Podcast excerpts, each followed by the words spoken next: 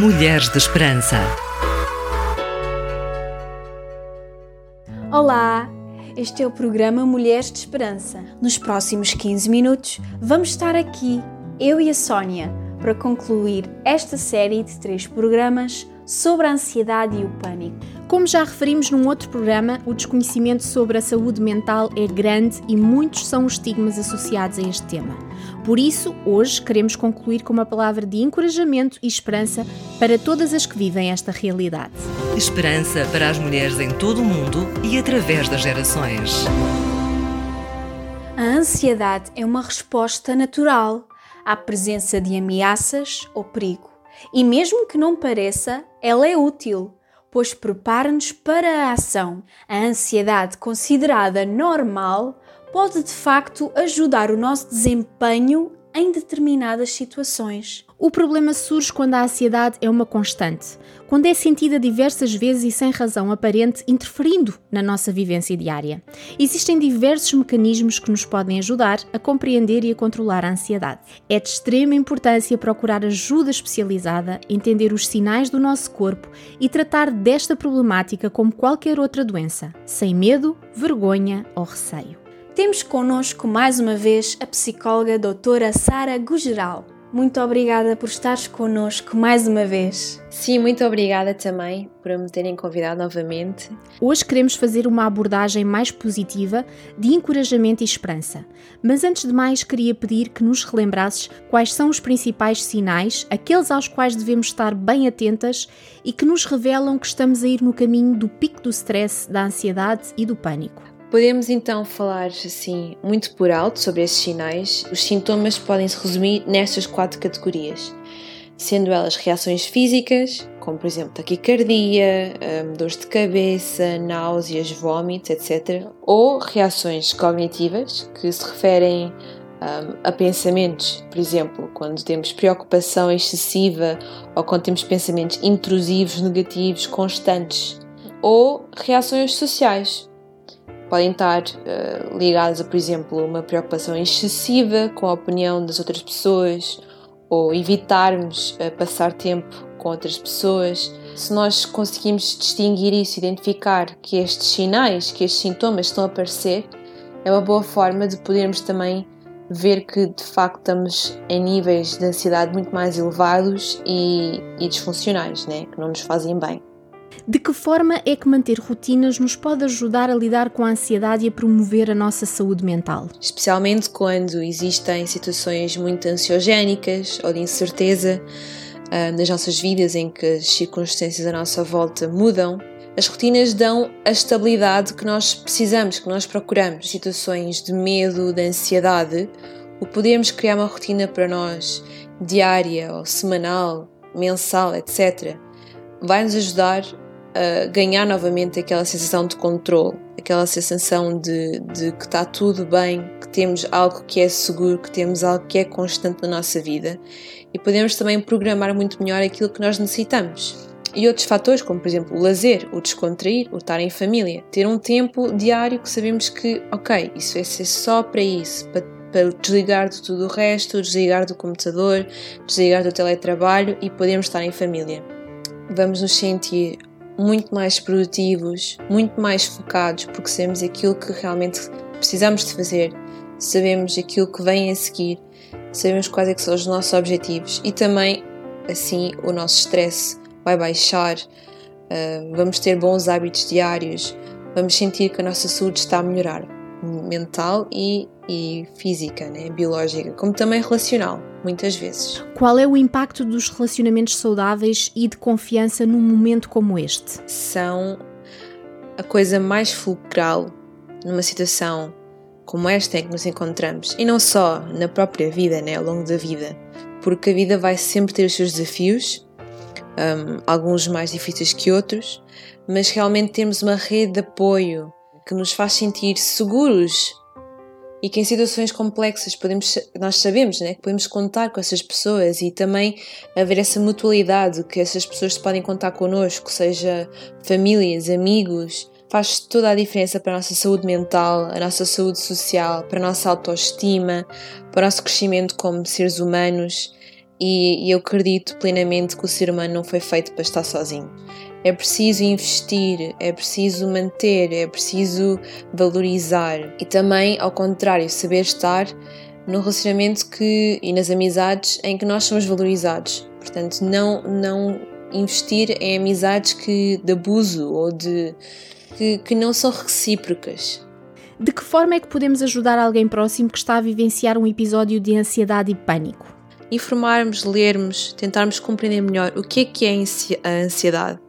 Uh, mas é importante nós compreendermos mais a fundo as origens, os sintomas, as causas e, e assim podemos ter uma compreensão uh, mais aprofundada daquilo que a outra pessoa talvez possa estar a sentir. Ser sensível, ser atencioso, ser cuidadoso, portanto, compreender quando é que, quando é que as pessoas estão a passar por isto. Se identificarmos que realmente alguém próximo de nós está a ter estes sintomas, ter esse cuidado, ter essa atenção e, e, termos também uma postura muito específica, não, não termos aquele tipo de postura de, de desvalorizar e dizer ah, isto, isto não é nada de especial, ou estás a exagerar, ou anima-te, vai passar, vai ficar tudo bem. De ser muito importante ouvir, portanto, não julgar, aquilo que a outra pessoa está a sofrer, aquilo que a outra pessoa está a passar e a sentir. Darmos espaço e, e estarmos preparados nós para termos conversas genuínas, para termos conversas em que a pessoa pode se abrir, pode expressar aquilo que tem para expressar, quem sabe até fazer um pedido de ajuda. E sim, eu diria a empatia, o apoio incondicional e quando são situações mesmo muito extremas, hum, talvez poder sugerir de uma forma empática perguntar se a pessoa sente que poderia beneficiar de apoio profissional, por exemplo, mas não numa forma de forçar isso sobre ela, mas de uma forma, um, pronto, de mostrar apoio e preocupação genuína. É possível voltar a ter uma vida normal depois de viver um período de ansiedade e pânico? Todos nós vamos vivenciar, se não o fizemos, períodos de ansiedade elevada. E daí o mais cedo que nós abordamos isto, que partilhamos isto com pessoas de confiança, uh, procuramos mecanismos adaptativos, uh, procuramos ajuda profissional para podermos lidar com esta ansiedade, mais facilmente vamos conseguir voltar a ter uma vida normal, uma vida estável, uma vida saudável. Portanto, sim, há esperança para isso. De que forma é que a fé, a crença em Deus e na Sua palavra podem interferir nesta problemática? A fé tem, sem dúvida, muitos benefícios. E eu digo isto não somente por ser cristã, mas porque realmente a ciência comprova. Existem vários estudos que mostram que pessoas que têm fé um, e que congregam com frequência à igreja ou à sinagoga ou outros serviços religiosos têm um, níveis de ansiedade e depressão muito mais baixos do que pessoas que não o fazem. Quanto maior a frequência ao culto, menor a prevalência da depressão e da ansiedade. A fé pode ter um impacto enorme sobre a cura de dores e conflitos emocionais. Várias intervenções uh, espirituais podem ajudar a resolver a ansiedade e a criar a confiança, né, restituir essa confiança em nós próprios, em Deus, nos nossos relacionamentos. E além disso, também é comprovado que as meditações diárias sobre Deus, como o nosso protetor, podem diminuir esta ansiedade. Se formos pensar bem, nós temos este privilégio de sabermos que temos um pai a olhar por nós e todas as coisas que nos estão a assustar, que nos dão incerteza, as perdas de coisas que nos dão segurança, sabendo que podemos pôr isso nas mãos de Deus e que há um Deus que está a cuidar por nós, é algo que as pessoas sem fé talvez não experienciam da mesma forma.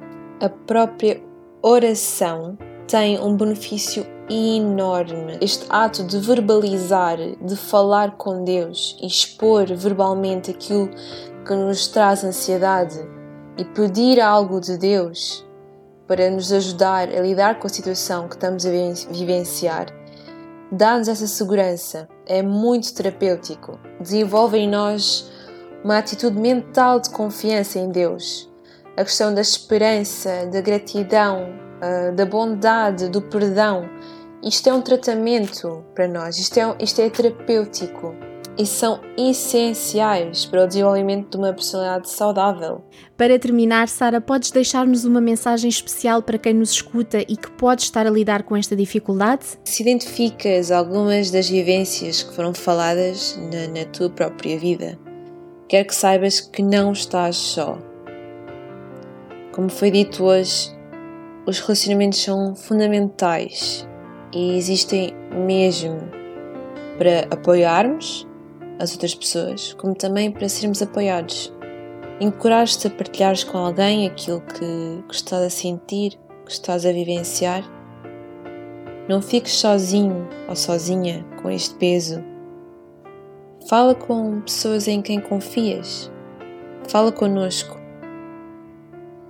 Não fomos feitos para estarmos sozinhos. Sara, foi tão importante ter a tua ajuda para falar sobre este assunto tão atual, mas por vezes tão pouco falado e debatido devido ao preconceito social. Tenho a certeza que servirá de ajuda para muitas das nossas ouvintes. Esperança para as mulheres em todo o mundo e através das gerações. Hoje queremos dizer-te que não precisas enfrentar a ansiedade sozinha. Nós estamos contigo. Deus está contigo. Antes de continuarmos, queremos dizer-te também que basta oprimir o botão de mensagem privada nas nossas redes sociais. Podes confiar-nos o que estás a viver e a sentir. Não fazemos julgamentos, queremos apenas ajudar-te. É isso mesmo, Miriam, estamos aqui para ti que nos ouves hoje. Fala connosco sem medo. A Bíblia fala-nos de um Deus todo-poderoso que te ama e que está no controlo se entregares a tua vida a Ele, não precisas ter medo do futuro, porque Ele cuida de ti. Não se aflijam com coisa nenhuma, mas em todas as orações peçam a Deus aquilo de que precisam, com espírito de gratidão. E a paz de Deus, que vai mais além do que nós podemos entender, guardará os vossos corações e os vossos pensamentos em união com Cristo Jesus. Filipenses 4, 6 a 7.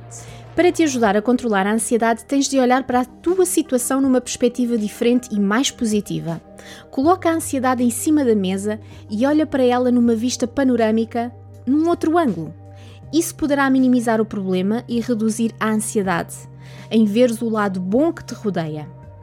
Numa crise de ansiedade, observa três coisas que podes ver, duas coisas que podes tocar e uma coisa que podes cheirar. Respira.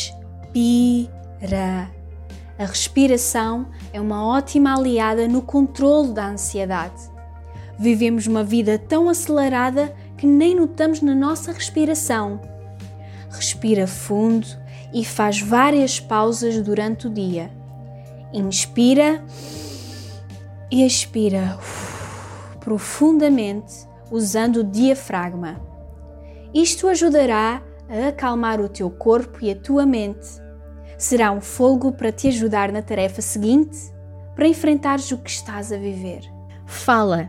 Não fiques à espera que as coisas se resolvam sozinhas, nem que se resolvam pelo teu próprio esforço. Encontra alguém de confiança com quem podes fazê-lo, seja um familiar ou um amigo, é de extrema importância falares e partilhares o que estás a sentir. E por última, mas não menos importante, procura ajuda profissional. Não subestimes o que estás a sentir. É crucial teres ajuda de quem tem as ferramentas certas e que vai cuidar da tua saúde mental e emocional.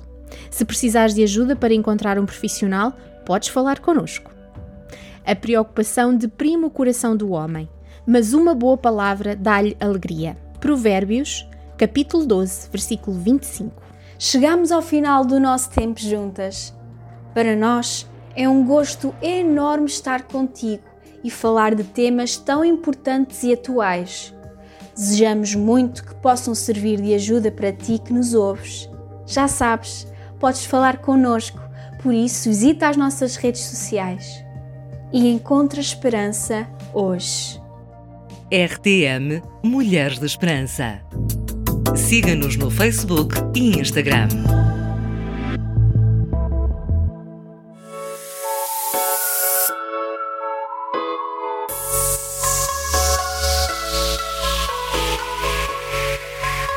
Mulheres de Esperança.